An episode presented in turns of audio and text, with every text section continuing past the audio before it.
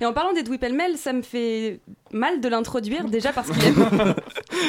Alors, ça me fait mal de C'est l'introduire déjà chronique. parce qu'il aime beaucoup trop ça, mais surtout parce qu'il pr- il se prend soudain d'affection pour des vieux mâles blancs aussi réacs que grabataires, sans doute pour une sombre histoire de solidarité entre impuissants grisonnants.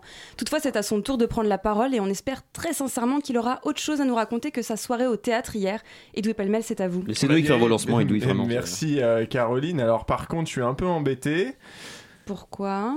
Voilà, vous, alors quand vous lisez sèchement, vous vous dites pourquoi Pourquoi La- Les didascalies, c'est important. C'est-à-dire que vous savez que mon gimmick dans cette émission, ma fonction, hein, c'est de coller des baffes métaphoriques dans la tronche tout aussi peu palpable des puissants de ce monde. Oui.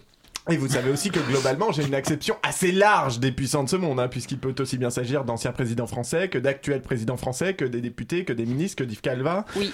Mais ça peut aussi être des chefs d'entreprise ou même parfois des anonymes hein, qui ont eu leur quart d'heure de gloire en passant à la télé et en ont profité pour dire des conneries plus grosses que ma frustration sexuelle. Oui, bon, vous voulez en venir où là, Edoui? Eh bien, il se trouve que j'avais prévu ce soir de coller une ou deux tartes à un célèbre avocat du barreau qui est autant connu pour ses plaidoiries que pour son franc-parler, que pour ses clients, parfois, on va dire, limite limite, hein, dont les casiers judiciaires ressemblent à des réponses de blanc-manger coco. Non, Edoui, on a dit qu'on arrêtait.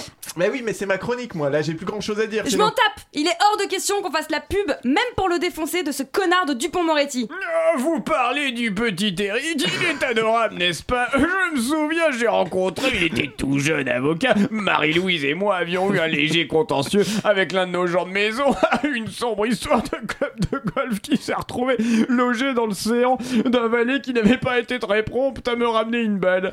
Le bougre. Et nous avions fait appel à un jeune et sémillant avocat. Fermez-la, Jérôme Pardon? On s'en cogne de vos histoires Je refuse qu'on donne quelques crédits que ce soit à un type qui, depuis le début du mouvement MeToo, crache son fiel contre les victimes qui osent parler en prétextant que jeter des hommes en pâture à la vindicte populaire, c'est la fin de la démocratie et qu'on devrait laisser la justice faire son travail. Mais quel connard Si les femmes ont été obligées de recourir au hashtag balance ton porc, c'est bien parce que la justice ne la fait pas, son putain de travail, et que personne n'en avait rien à foutre avant qu'enfin on se décide d'ouvrir nos gueules et à faire changer de camp la peur.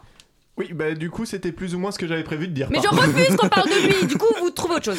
Oui, bah, bah, là, comme ça, en même temps, c'est pas- Dépêchez-vous, sinon je lance une rediff d'une chronique d'Yves Calva. Ah non, non, non, non, pas ça, je vais trouver. euh, je peux parler de Macron? Vous- Non mais vous en avez pas marre de parler tout le temps des mêmes choses, Edoui? Sans déconner, on dirait un mec au lit, quoi. Une fois qu'on lui a laissé passer le cap de la petite culotte, il se focalise uniquement sur la schneck en oubliant tout le reste. C'est rigolo la première fois, mais je vous jure, ça devient vite chiant après. hein. Alors, le, le Venezuela C'est bien le Venezuela, non? C'est. euh, Ou- Ouais, si vous voulez. Ça a l'air chiant, mais en même temps, il vous reste à peine une minute pour votre chronique, donc bon. euh.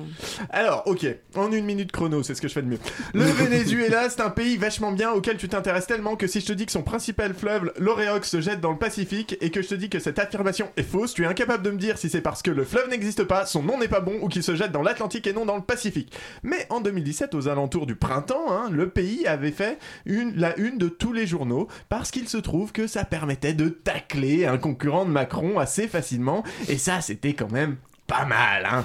Une fois l'élection passée, c'était plié et on n'en parlait plus. Je m'étale pas dessus, il y a une émission qui fait ça très bien, ça s'appelle La Demi-heure et c'est disponible en podcast sur Radio Campus Paris. l'autopromo De temps en temps. Il se trouve que la situation est très tendue actuellement hein, dans le pays puisque des manifestations opposent des partisans du pouvoir en place aux opposants et que le président du Parlement, Juan Guaido, euh, tout, tout nouvellement élu, vient de se proclamer président et plusieurs pays, dont les USA, l'ont reconnu comme le président légitime en fait. hein. Ça, ça s'appelle un coup d'État. Et oui, je sais, c'est très relou.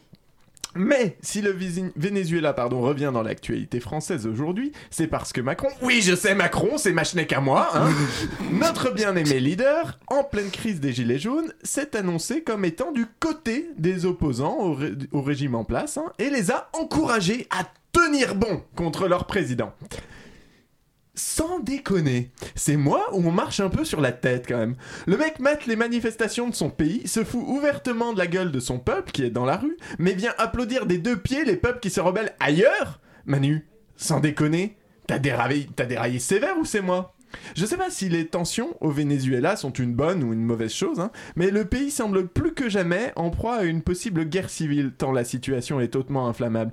Et notre président vient gentiment d'allumer un briquet en oubliant qu'il est lui-même assis sur une situation qui sent légèrement le gaz. Merci Edouard Pellemel. Euh, c'est- Cette métaphore de fin était étonnamment claire pour une de vos fois, chroniques. Dis donc. J'ai compris ce qui s'est passé au Venezuela, et ça C'est- merveilleux. Et c'est beau. Ah, c'est beau. Je, suis- touché un peu. Vous pensez à faire des brèves, Edoui, dans votre carrière, euh, plutôt euh On a eu une suite Non, de brèves, sait-on jamais, hein, je ne sais pas. Oui, c'est vrai.